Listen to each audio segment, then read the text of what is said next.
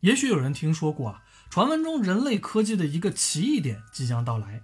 在这个奇异点爆发之后，人类文明将迎来一次重要的变化。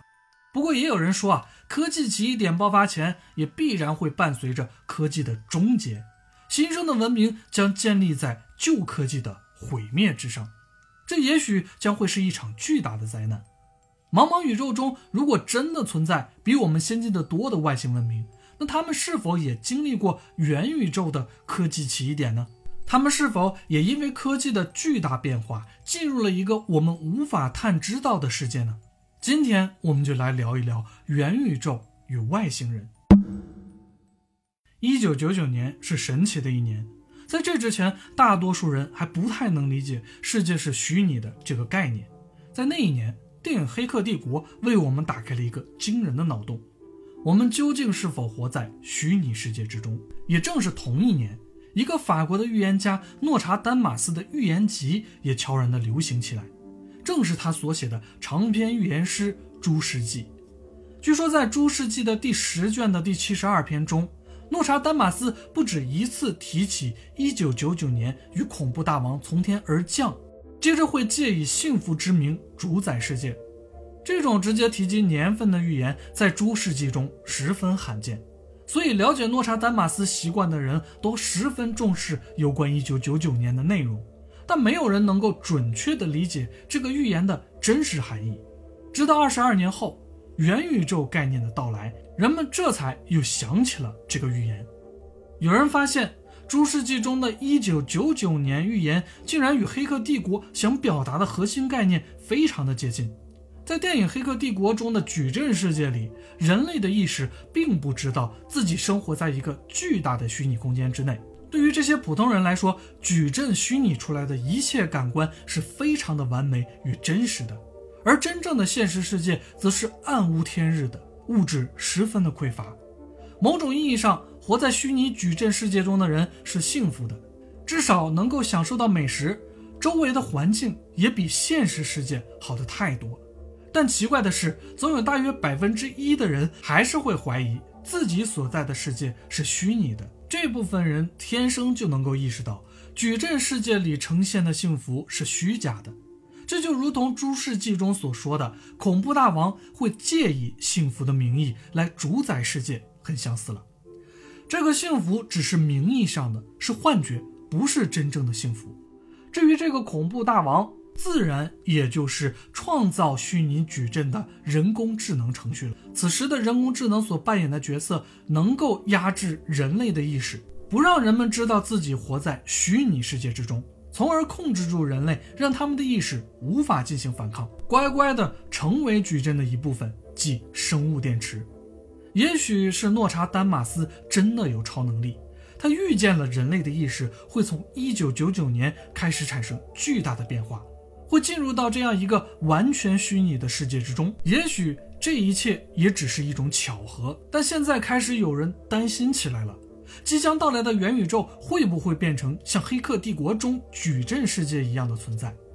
当人类一旦进入到其中，就会逐渐忘记自己所在的现实世界。甚至是主动逃离现实世界，会发生这种情况的一个前提，就是人类科技需要有一个非常重要的突破，那就是脑机接口。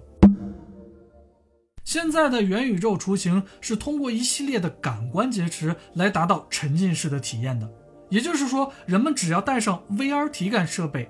除了吃饭、睡觉这些基本的生理活动之外，其余的时间都可以进入到元宇宙的虚拟世界当中。一旦脑机接口被发明，人就有可能永远的活在虚拟世界当中了。《黑客帝国》里机器筛选诞生作为电池的人类，其实就是泡在营养液中，通过脑机接口进入虚拟矩阵的。那么，距离真正的脑机接口诞生还有多远呢？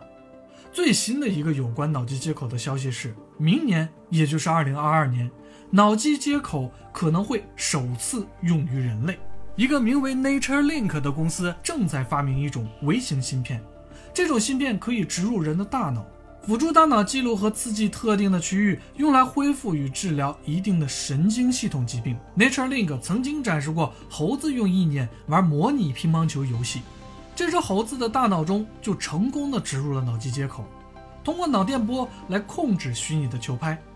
脑机接口也能够反向的记录和学习。猴子在玩游戏的同时，脑机接口的程序也会通过神经元放电的信息学习和预测它即将所做的一些动作。虽然这种脑机接口与科幻电影中的相差很大，但是这种科技也开始让人看到了未来更多的可能性。但随之而来的也是更多的问题。第一个就是人类的意识会不会受到程序入侵的影响？虽然这种脑机接口是单向的命令，只能通过大脑神经元放电去执行一些基本的程序指令，程序不能反过来让大脑接收信息。不过，这不代表程序不能通过电信号的刺激来影响大脑的感官。一旦这种技术可以实现，那么就能够通过一定的程序影响大脑去做一些人不想做的事情。这就像是《盗梦空间》一样。可以通过梦境给人植入一段思想或者是虚假的记忆。通俗的来讲，这就会产生黑客行为。所以，安全性是脑机接口的一个重要部分。试想一下，如果一个装有脑机接口的人只是被黑客在头脑中下达了“手脚不能动”这样的指令，可能还算是小事儿，就怕被黑客在脑中反向植入一些后门程序。或者是隐蔽的指令，在无意识之中或者无法控制自己身体的情况下，做出一些本不想做的事情，这和我们之前聊过的外星人修改人类基因进行意识编程很是相似。第二个就是哪些意识能够被虚拟矩阵识别，因为我们人类的念头实在是太多了，普通人每天会有大约六万个念头在脑中形成。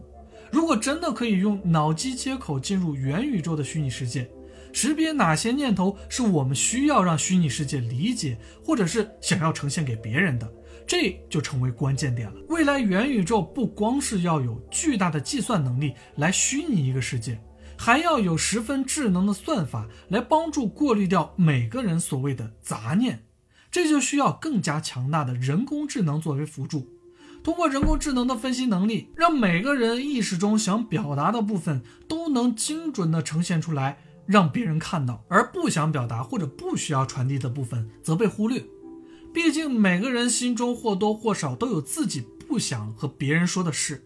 假如这些事直接通过意念表达出来，让别人知道了，那真的可能就是社会性死亡了。或许也可以让进入元宇宙的人能够进入冥想或者是入定时候的状态。这样的状态下呢，让杂念消失，所思所想就会变成最纯粹的。如果真的能达到这种状态，那这就可以说是真正的科技飞升了。人类的意识也许都会有一个巨大的提升与飞跃。第三个就是，一旦真正的脑机接口诞生，会不会出现意识上载的功能？那么，假如有人选择意识上传，这将引发哲学与道德上的许多问题，就像忒修斯之船一样。上传后的意识与上传前的意识到底还是不是同一个意识？被上传后的意识是否能够拥有独立思考的能力？他所做的一些决定是否还会和现实中的人相同？会不会有人选择抛弃物质身体，以这种数字化身的形式永生在虚拟世界当中？这让我想起一个名叫《上载新生》的电视剧。里面的主人公就是意外离世后，意识被他的女友上传到了一个虚拟的世界之中。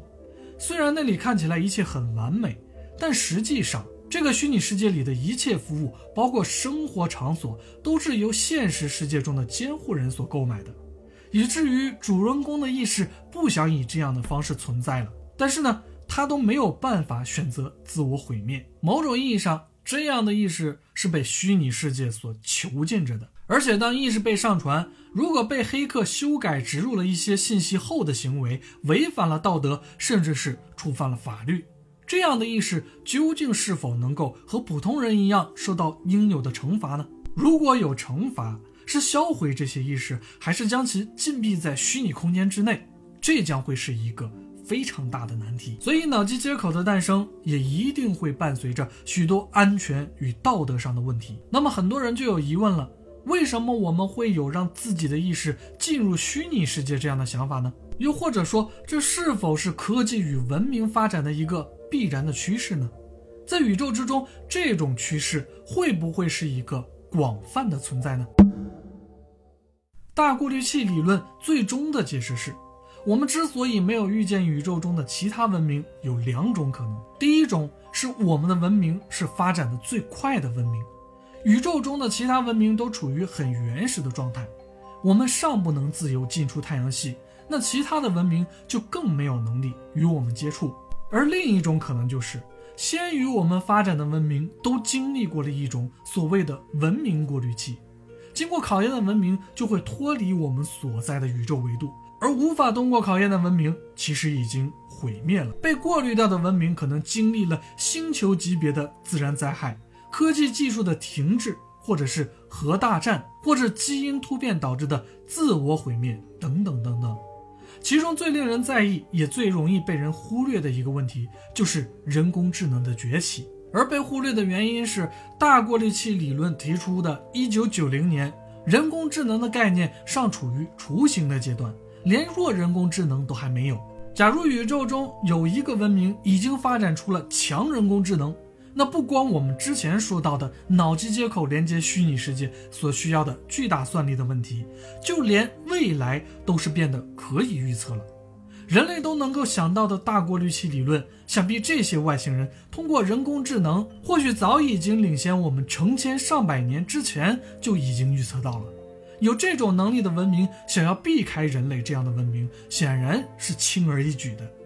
所以，除非这些外星人想要在我们面前显现，否则我们根本无法看到或者是找到他们。那么，这更能够说明。这些外星文明既有可能处于未经过文明大过滤器的阶段，也有可能已经度过了文明大过滤器。也就是说，所谓的宇宙文明大过滤器理论将不再普遍的适用。或许，之所以我们找不到外星人，也是因为他们在人工智能的帮助下，意识进入了他们所创造的元宇宙之中。虽然说大过滤器理论不再普遍适用。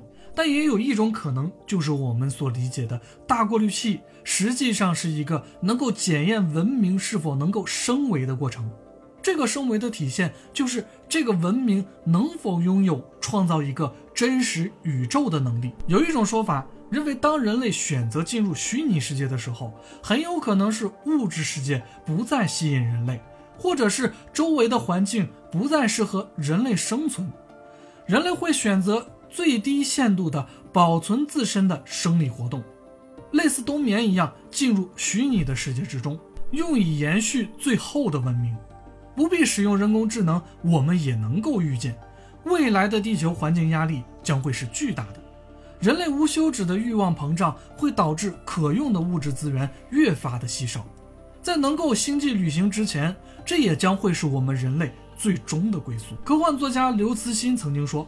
人类的未来，要么是走向星际文明，要么就是常年沉迷在 VR 的虚拟世界之中。如果人类在走向太空文明以前就实现了高度逼真的 VR 世界，这将是一场灾难。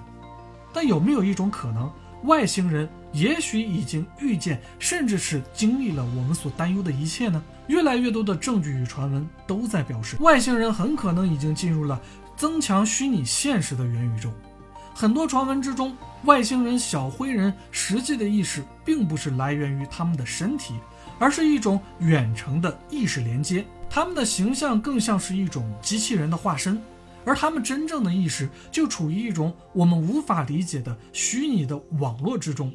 这种虚拟网络很可能不是处于三维的，而是来自于更高的维度。传闻中外星人的各种飞行器也更像是远距离操控的无人机器。还有一种说法。